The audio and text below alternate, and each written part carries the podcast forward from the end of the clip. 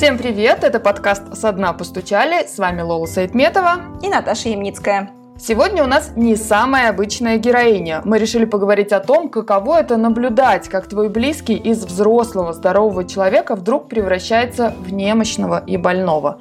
У мужа Юлии Веркловой однажды заболело горло. Все было похоже на обычную ангину, а спустя время он оказался в реанимации и провел там в коме 7 недель, большую часть времени на ИВЛ. Оказалось, что это заглоточный абсцесс – Воспаление, свойственное детям, у взрослых редко случается, не просто диагностируется и часто имеет летальный исход.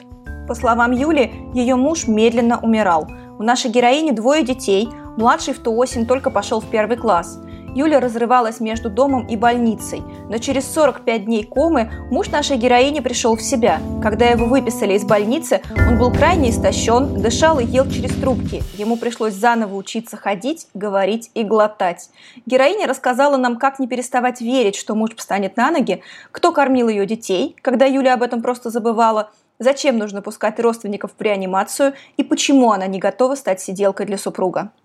Скажи, когда ты поняла, что ситуация серьезная и муж в критическом состоянии? Про критическое состояние я вообще не могу сказать, когда я поняла. Скажем так, я раньше врачей поняла, что это ситуация экстренная, что его надо забирать в больницу. Я в больнице раньше врачей поняла, что это ситуация экстренная, и его надо срочно там промывать, а лучше даже оперировать. А вот э, момент, когда я поняла, что я не понимаю серьезность ситуации, он уже был через несколько несколько дней комы, когда муж уже лежал там весь в трубках. И вот я говорю с хирургом и задаю ему вопрос, а у мужа моего был очень-очень красивый голос. Я его прям любила за этот голос.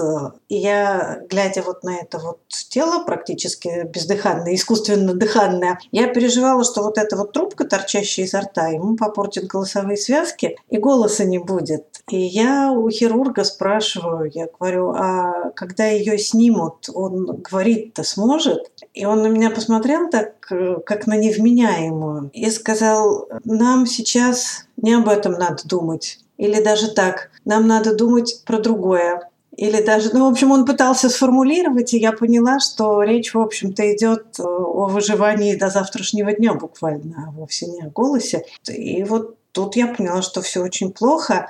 И меня спасло, я, я не знаю, я не могу это подавать как совет, потому что я ничего специально для этого не делала. У меня просто перещелкнулось в мозгу. То есть вот если вот эти вот несколько дней там от начала катастрофы до вот этого момента, я как все люди в реанимации, все, кто, у кого родственники в реанимации, это я и, и тогда поняла, и потом постфактум со многими общалась, люди живут в режиме ожидания. Они ждут вот сейчас вот еще чуть-чуть, и все станет хорошо. И именно это многих убивает, потому что они ждут, ждут, хорошо не становится, силы кончаются, и, в общем, это доводит до депрессии всех. А меня вот в этот момент на этой фразе меня перещелкнуло, и я поняла, что я больше ничего не жду. Я вот ловлю каждый момент. Вот сейчас он жив, мне можно его потрогать, мне можно за него подержаться. И, и вот это надо ловить, потому что, возможно, так навсегда, а возможно, все это скоро кончится совсем. Надо урывать то, что есть. И я перешла на жизнь в настоящем. Юль, а ты можешь вкратце рассказать о том, с чего начиналась вся эта история, которая довела до реанимации? Что случилось с вами? Просто у мужа заболело горло. Больное горло в доковидную эпоху – это вообще не повод выходить на больничный, садиться дома, вызывать врача, особенно без температуры. Ну, собственно, мы не стали вызывать врача. У нас там было спланировано мероприятие на выходные. Он заболел как раз вот в пятницу вечером. А в субботу мы все равно поехали к друзьям там на дачу удачу тусить и праздновать. А в субботу вечером у него поднялась очень высокая температура. Мы уехали домой. В понедельник он выпил нурофен и сказал, что пойдет на работу, но у него даже при нурофене уже там было, по-моему, 38. И я сказала, мне ни за что сиди дома, вызвала врача. А у него совсем пропал голос. Он вообще не мог говорить. Мы общались смс-ками. И в какой-то момент, э, уже ближе к вечеру, там к 6 вечера, мне приходит смс, что врача так и не было. А я понимаю, что сейчас поликлиники закроются, их уже не будет, а дело плохо. Я сорвалась с работы, побежала в поликлинику прямо вот непосредственно, там устроила скандал с выяснениями, почему. Э, я подозреваю, что поскольку это была первая запись утренняя, то они просто ее забыли, она прошла весь список, врач уже ушла домой. Ну, короче, до нас она добралась совсем поздно вечером, его посмотрела, и вот тут тоже момент, когда мне следовало насторожиться, она сказала, вообще-то это ангина, но если я напишу ангина, то вас должны положить в больницу, а вам зачем? Я напишу ОРВИ и выпишу антибиотики. Вот, ну, в общем, она так и сделала, она написала ОРВИ, выписала антибиотики, я побежала за антибиотиками в аптеку, поила его, в общем, по часам, там, по-моему, каждые три или четыре часа надо было выдавать таблетки. На следующий день я уехала на работу, и тоже мы общались э, смс-ками, а потом он позвонил. И прям голосом сказал, что у него что-то в горле лопнуло, и из горла идет черный гной. Ну, тут я прямо уже, нет, не отходя от работы, вызвала ему скорую, побежал домой. Две тетеньки пришли, посмотрели и сказали, ну что, раз гной отошел, все самое страшное позади, можете расслабиться и уехали. А вот ночью я полезла в интернет и поняла, что расслабляться нельзя совсем. Я стала шерстить интернет, э, что было на русском, что было на английском. В общем, я пришла к выводу, что это заглоточный абсцесс. Его плохо диагностируют у взрослых, потому что считается, что у взрослых его не бывает. Но если он бывает, то это трендец. Ну, то есть, вот если этот абсцесс лопнул и гной пошел в глубины и внутрь, то это практически летальный исход без вариантов. Юль, скажи все-таки вот про, ну, не сильно ударять в термины, потому что мы их не очень понимаем. Это похоже на обычную ангину, а потом начинается что-то другое в организме. По симптомам это похоже на обычную ангину. Но врач, терапевт или лор должен посмотреть горло, потому что иногда там вот, ну, назревает большой-большой гнойник, который, в принципе, ситуация такая. Если вот этот гнойник тут же аккуратненько проколоть и откачать у лора, то ну, еще два дня, и ты свободен идешь на работу. Если бы его подхватили в тот момент, когда это все только что лопнуло, ну, наверное, можно было бы промыть там и, допустим, через неделю пойти на работу после курса антибиотик. Но он после этого лопнувшего гнойника еще без всякой поддержки валялся в инфекционном отделении 4 или 5 дней. В принципе, люди, он уже должен был умереть прямо там. Вот что он выжил, это, наверное, собственная там сила организма. А после этого он просто был долгое очень время, 7 недель, на искусственном жизнеобеспечении. И даже в Боткинской в те времена уже пускали родственников, но их пускали как? Их не пускали по выходным, а по будням это выглядело так. В два часа начинает принимать зав реанимации. К нему заходишь, заходишь, задаешь вопросы. Он отвечает на вопросы, отвечает очень внятно, прям вот э, а потом на одну минуту пускают посмотреть вот от э, двери на своего человека. Меня пускали по выходным, это была такая привилегия. И меня пускали больше, чем на одну минуту. Ну, правда, больше, чем на одну минуту тоже уже не сразу. И я считаю, что это очень важно чтобы родственники присутствовали в реанимации из чисто практических соображений, ровно противоположно тем, которые озвучивают врачи. Они говорят, нечего родственникам на это смотреть, только в шоке, только лишние вопросы задают. На самом деле, если родственников не пускать, и они не будут э, постепенно погружаться в этот шок, наблюдая вот за изменениями, то на выходе из реанимации, если таковое вдруг случится, для них реально будет шок, потому что человек там 7, 7 недель проведший в коме, он неузнаваем. Он выглядит по-другому, он не двигается, он не может шевелиться. Ну, то есть как у него атрофированы все мышцы. То он ест через трубки, он пьет через трубки, он дышит через трубки. И когда тебе его уже выдают из реанимации в таком виде, а ты не знаешь, что с ним делать, вот это шок. А когда ты там с первого дня, и ты постепенно к этому привыкаешь, в том числе под присмотром врачей, это уже не шок. Это уже, ну, просто вот у нас теперь такая жизнь, мы теперь ее будем жить. Юль, а вот 7 недель, это все-таки такой большой срок. Как тебе было? То есть ты же не... Ну, во-первых, пока ты поняла, что все вот так развивается. Потом ты понимала, что выйдет он, видимо, ну, другим. Ты знаешь как? Вот с того момента, как я поняла, что главное выжить, мне уже было нормально. Юль, а вот про связи и про поддержку. Ты тогда очень много писала в Фейсбуке про твою ситуацию. И к одному из своих постов ты написала комментарий «Нужно купить пентаглобин 21 флакон на 3 дня. Это примерно 5 моих зарплат. И ты решила что нужно обратиться за помощью к подписчикам. Вот как тебе было в тот момент? Это понадобилось в итоге? Удалось собрать нужную сумму? Да, вот это одно из самых ярких впечатлений моей тогдашней жизни, что эта сумма собралась буквально за два дня. Это вот уже на моменте, когда его вывели из комы, и вопрос стоял, собственно, останется он по эту сторону или провалится обратно. Я считаю, что меня во многом спасло то, что я знала, по крайней мере, о чем спрашивать ситуация настолько новая, вот когда э, ты получаешь человека в совсем другом теле. Ну, то есть, ты понимаешь, э, у меня в больницу ушел здоровый мужик там с треугольным торсом, с красивым голосом, а я забираю младенца, который не умеет э, ни сидеть, ни стоять, ни ложку держать. Ну, то есть, вот вообще все по новой. Он может только смотреть и улыбаться, вот как младенчик трехмесячный. И как с этим обращаться и что с этим делать? по крайней мере, надо знать, про что спросить. Там мне какие приборы покупать, из каких материалов должны быть трубки туда, какие трубки сюда. Знаешь, э, тоже показательный очень момент. Мама мужа, она недели через 3-4 вот от начала этого сюжета попросила, чтобы ее тоже пустили и провели в реанимацию. Она его увидела, сказала, нет, я не могу это видеть. И, в общем, потом она еще очень долго там не появлялась, потому что вот за, за 4 недели лежания он стал совсем не тем человеком, которого она знала. Это действительно шок. Мне это, в общем, казалось, ну, поскольку я все-таки имела возможность его видеть каждый день, мне казалось, что он не сильно изменился. До того момента, кстати, пока ему не стали, вот тоже страшно было, пластырем заклеивать глаза. Настолько ослабели все мышцы, что глаза не закрывались. То есть он находился в коме, во сне, а глаза, чтобы не пересыхали, ему заклеивали пластырем. Юль, а вот ты говоришь про, про маму его. Вообще, кто тебя поддерживал в тот момент? Ну вот про Facebook понятно, да, что были друзья, были Facebook, какая-то френд-лента. Кто очень поддерживал, а кто, не знаю, наоборот, оказался не способен поддержать? Меня поддерживали все на этом я и выжила, я считаю. Я себя в первые дни вообще чувствовала, как, знаете, как это... Вот мультик про зайца с мешком яблок. Когда зайчиха сидит дома, зайчика нет, а к ней постоянно кто-нибудь приходит и приносит еду. Так ко мне стали приходить люди, с которыми я, может быть, вообще не встречалась раньше очно. Ну, во-первых, Facebook, конечно, великая вещь. Очень много людей было оттуда. Потом совершенно меня поразила школа старшего ребенка. Обычная дворовая школа. Их не было в Фейсбуке. Кто-то только один из наших вот там был в Фейсбуке и потом написал в родительский WhatsApp.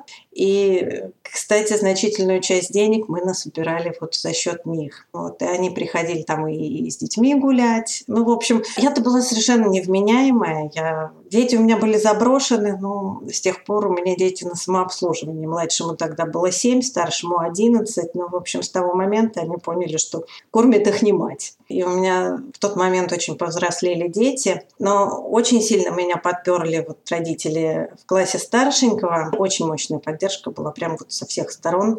И от друзей, и от семьи, естественно. И фейсбучное сообщество, даже не, не, не моя лента, а все это разошлось быстро по врачебным группам. И в конце концов возникла ситуация, когда, да, это доктор Свет и глав, глав, главврач Первой Градской, собственно, потом нам прикрывал некоторые моменты. Там был смешной сюжет уже, когда его выписали. Тоже, выписали его тоже со всеми трубками. В общем, отдельная была эпопея по снятию этих трубок долгая.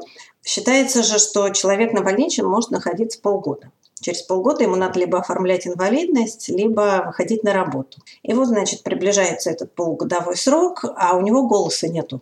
Как не было, так и нету. И трубки, трубки торчат. И вот я, значит, начинаю выяснять, кто их когда снимет, и как все это оформлять, и где это будут делать. И меня опять все пинают. Я на все это пожаловалась в Фейсбуке, и Света с Первой Градской написал, ну приезжайте, посмотрим, дадим справку. Тоже я его лично до того момента не знала. Это вот просто человек со стороны буквально. И мы к нему приехали, он нас отправил там на осмотр, отсматривали его честно. Этот доктор, который ему делал бронхоскопию, цокал языком. И я тоже у него спрашиваю, я говорю, он будет говорить? А он мне отвечает, вообще я бы в такой ситуации любому сказал, что нет. Но в вашей ситуации, возможно, уже все. И, кстати, фониатра нам тоже нашли в Фейсбуке. Тут, конечно, уже дальше Вовка сам, конечно, герой и молодец, потому что все эти фонетические упражнения, каждые, по-моему, полчаса ему надо было делать, и вот он сидел, значит, как только трубку вынули из горла, он их делал, и делал, и делал. И был момент, когда он начал шептать, а потом он начал говорить. И голос уже, конечно, совсем не тот, который был раньше. Да я не помню, который был раньше. Но голос есть, и он прям ну, совсем настоящий живой человек. Юля, как ты умудрилась не скатиться в злость, не знаю, жалость к себе и там вопросы, за что нам это? Интересный вопрос. А, понимаешь, я бы на него могла ответить, если бы я туда катилась, и сейчас бы тебе рассказывала, как я выкарабкивалась, чтобы это пресечь. Но я почему-то туда и не катилась. Ну, то есть вот э, тот момент, который я описала, когда я поняла, что вот это теперь так, и надо ловить каждый момент, он мне, насколько я понимаю, уже постфактум, уже сколько, 7 лет почти прошло, он мне изменил всю жизнь.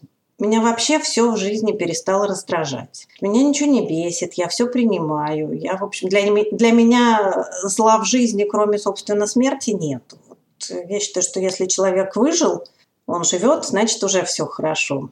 Религиозный такой был момент, потому что как водится, в реанимациях нету атеистов. Я побежала в церковь, там всякие другие люди побежали в церковь. И кто-то мне сказал, что надо заказать сорокауст. И... А потом я пошла к причастию. Отстояла там тоже, честно, очередь. Ой, вот тоже, извините, отвлекаюсь все время. Мне, чтобы сбегать к этому священнику, нужно было перебросить младшего ребенка на кого-то. А у него была няня до того, как он пошел в школу. Вот, и я позвонила ей, чтобы она его подхватила. И она приехала, она уже была чужая няня, она уже работала не у нас. И она приехала и его забрала к себе, причем это бесплатно, ну, потому что такая у меня ситуация. Ну, короче, да, меня действительно держали со всех сторон, у меня не было ни вот такусенького шанса злиться на мир. И был еще такой интересный момент. Это все осень, вот это еще самое начало эпопеи. И в начале октября ко мне в окно стали ломиться голуби, два голубя. По, опять же, по христианским приметам и суевериям это очень плохо но они прям бились в окно. И я решила пойти на кухню за, за хлебом, чтобы их покормить, ну, чтобы вообще хоть как-то на них среагировать. И поскольку я вышла из комнаты, они перелетели на окно детской и стали биться туда. И дети им открыли окно, и я к этому окну подошла, октябрь начало, и голуби спустили, э, мы на первом этаже живем. Они слетели на землю под асфальтом и устроили прям самый настоящий брачный танец, хотя это октябрь, в общем, не брачный сезон. И я в этот момент поняла, что, наверное, все будет хорошо. Я поехала в больницу, в коридоре встретила вот того хирурга, который мне тогда сказал, не об этом надо думать. Прям в коридоре я его поймала, и я говорю, а сегодня что-то изменилось? И он вдруг так, заулыбался и говорит, дай то Бог, дай то Бог. И убежал, чтобы дальше не разговаривать. И, в общем, я поняла, что с этого момента он начал выкарабкиваться. У тебя еще был интересный пост. Ты писала про то, что не хочешь быть сиделкой, и что ты поставила мужу ультиматум, что к моменту выписки он должен дойти до лифта. И он дошел. Вот э, какова была реакция тех, кто прочитал этот пост? Это все-таки не самое популярное мнение, знаешь, типа вместе навсегда, вот там. Ты знаешь, ну, мне, мне понятна эта позиция. И, в общем, тогда она стала еще более понятна, потому что для меня, скажем так, это было не первое сидение в реанимации. Я в свое время еще посидела с отцом в реанимации тоже довольно долго. И тогда я поняла, мне тогда было 24 года, что почти всегда кто-нибудь сидит с мужчиной в реанимации, ну, либо либо мать, либо жена. Чаще мать. И практически никогда никто не сидит с женщиной в реанимации. И вот в тот момент я решила, что брак – это поиск себе сиделки на будущее. Поэтому я никому не хочу быть сиделкой. Это я решила еще тогда. И, в общем, замуж я не выходила очень долго и очень принципиально, пока вот ну, не случилась большая любовь красивая. И э, в тот момент я даже не могу сказать, что я вспомнила этот сюжет. А я просто понимала, что мне теперь тащить одной всех и я всех не вытащу. У меня двое детей, у меня, в общем, лежачая мама. Если у меня сейчас еще будет и лежачий муж, ну, это трендец. И я мужу, как Лазарю, сказала, встань и иди. И это было так трогательно. Мы с ним, ну, это уже в отделении, не, не в реанимации. У нас очень был скоротечный роман, мы, у нас практически не было свиданий. То есть вот мы с третьего свидания стали вместе жить. И когда мы учились ходить вот в этих коридорах больничных, это, в принципе, было похоже на свидание. Вот мы шли, держась за ручки, очень так осторожно, медленно переставляя ноги. Вот, я смотрела в пол, как положено этой скромной девочке. Но на самом деле я просто следила, чтобы у него ноги не заплелись. Вот, а он смотрел на меня, и я подумала, что вот в этот момент мы компенсируем вот эту вот нашу добрачную романтику. Можно я тут чуть-чуть ставлю, потому что, ну, Юль, меня немножко бомбит от, вот от этого. Это мои личные тараканы. Просто там я за то, что типа принимай меня любую, пока, пожалуйста, какая я есть. Если я поправилась или не поправилась, то ты меня все равно должен любить как человека. А что значит как человека? Ну, знаешь, у нас был с Лолой в подкасте э, герой трансгендер. Он перешел из э, женского пола мужской.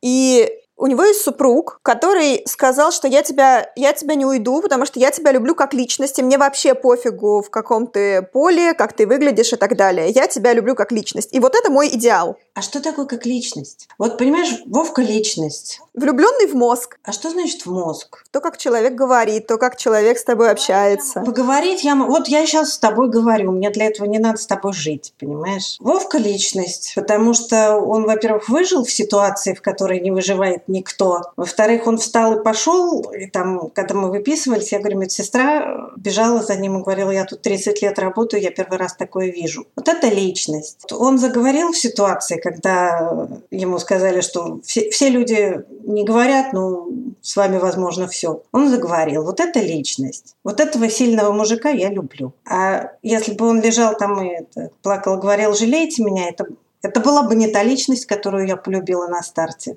И что? А если бы он что-то не смог из того, что вот, ну, что нужно было делать, если бы он больше никогда не заговорил, например? Ты знаешь, ну, поскольку я знала, что заговорить невозможно, наверное, я бы э, это нормально приняла. Потому что на самом деле речь не о том, что он говорит или не говорит, а речь о том, что он может и способен сделать для, для себя, для меня, для семьи. Собственно, когда были сомнения в том, что он заговорит, а он сидел на инвалидности, он начал осваивать э, дополнительную профессию, которая не требует общения с клиентами, которая бы предполагала, что он будет молчать и чертить. Это мужчина, который решает вопросы. Вот это личность, понимаешь? А который лежит и говорит «люби меня любого» – это не личность. Это ребенок. Ну, я не знаю, ребенок или нет. Ребенка у меня на момент было уже два. Кстати, про детей. А у тебя же было одно интересное обещание, которое ты дала когда муж был в реанимации. Да, был, был такой зарок у меня богам, что... Ну, во-первых, я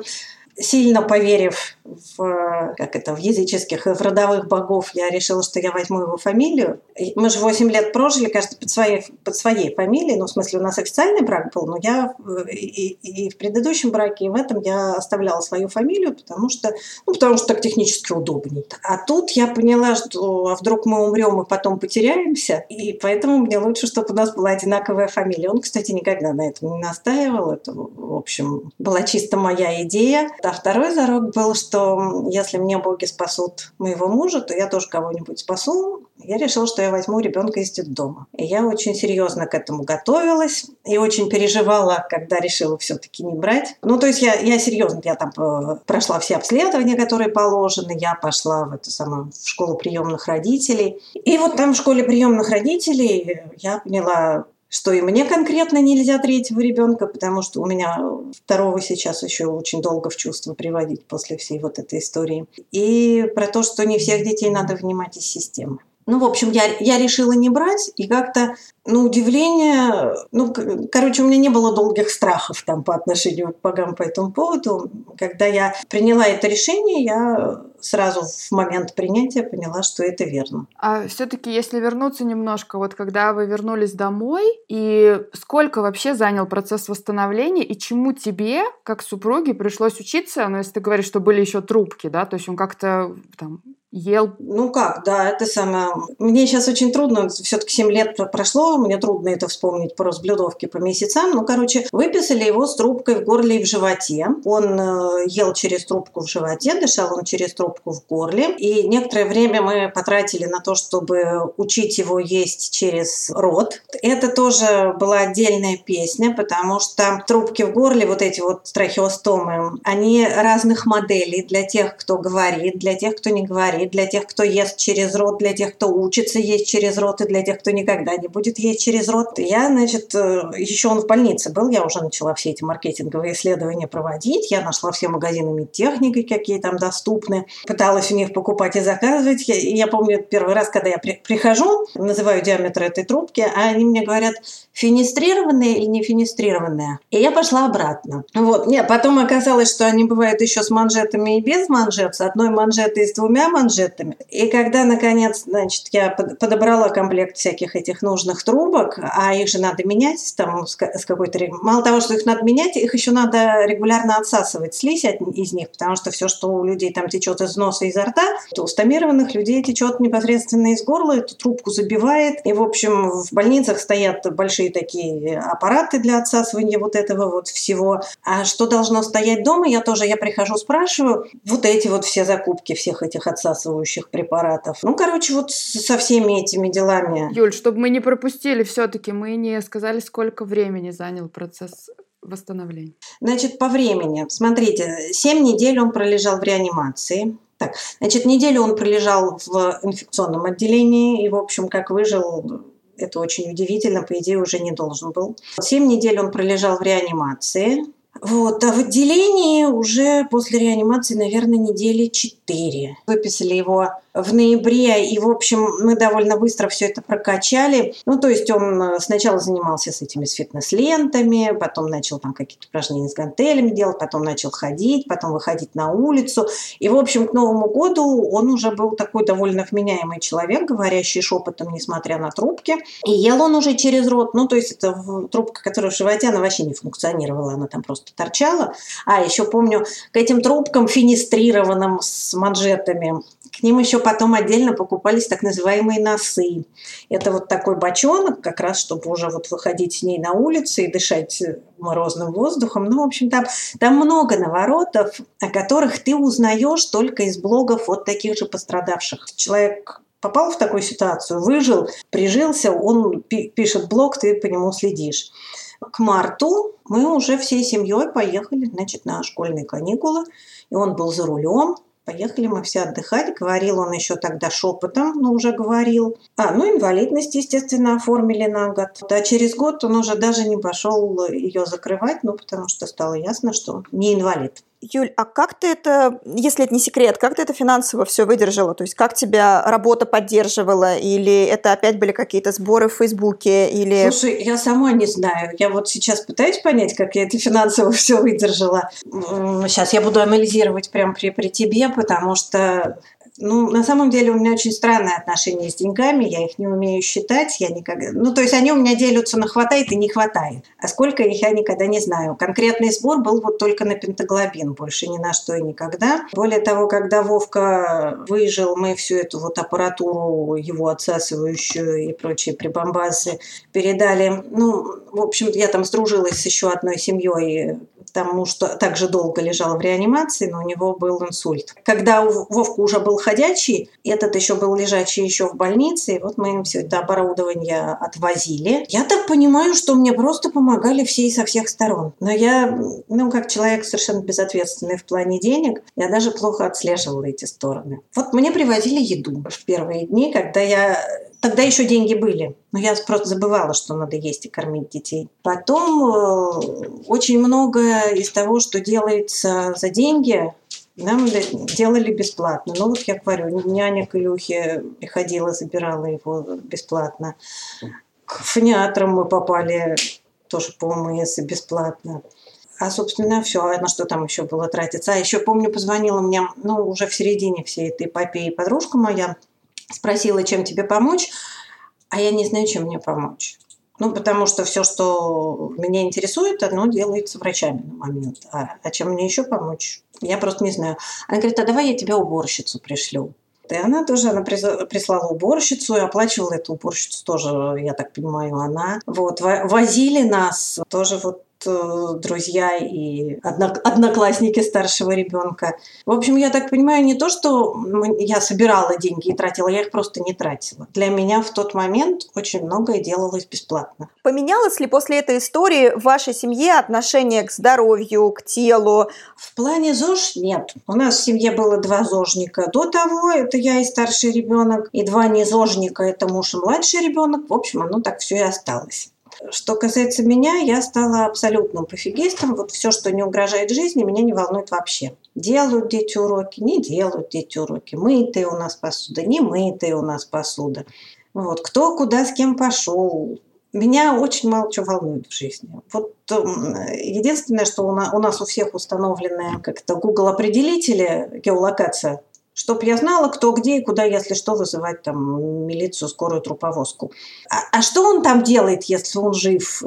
Мне совершенно все равно. Пришлось ли как-то заново вам с мужем привыкать друг к другу? То есть его тело изменилось, он все-таки был... Нет. А, опять же, вот я говорю, это очень важно, что меня пускали в реанимацию – и для меня это не было резким изменением. Типа сдал такого, получил этакого. Я, ну, то есть, ну, наверное, так же, как люди стареют. Они, когда живут вместе, они же этого не замечают, потому что это постоянные в ходе жизни изменения. Вот у меня также было с э, его болезнью. Ну, вот он менялся на моих глазах, и поэтому я этого не замечала. Что важно помнить супругам, которые оказались в похожей ситуации?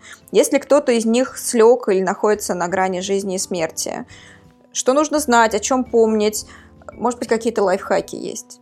Слушайте, единственный универсальный лайфхак в этом плане – не бойтесь быть неадекватным родственником. Потому что когда вопрос стоит о жизни или смерти, какая разница, что о вас будут думать люди, которых вы там, может быть, видите последний раз. Если выживете, то, слава богу, придете там им дадите денег. Если не выживете, то вам тем более все равно, что они про, про вас будут думать.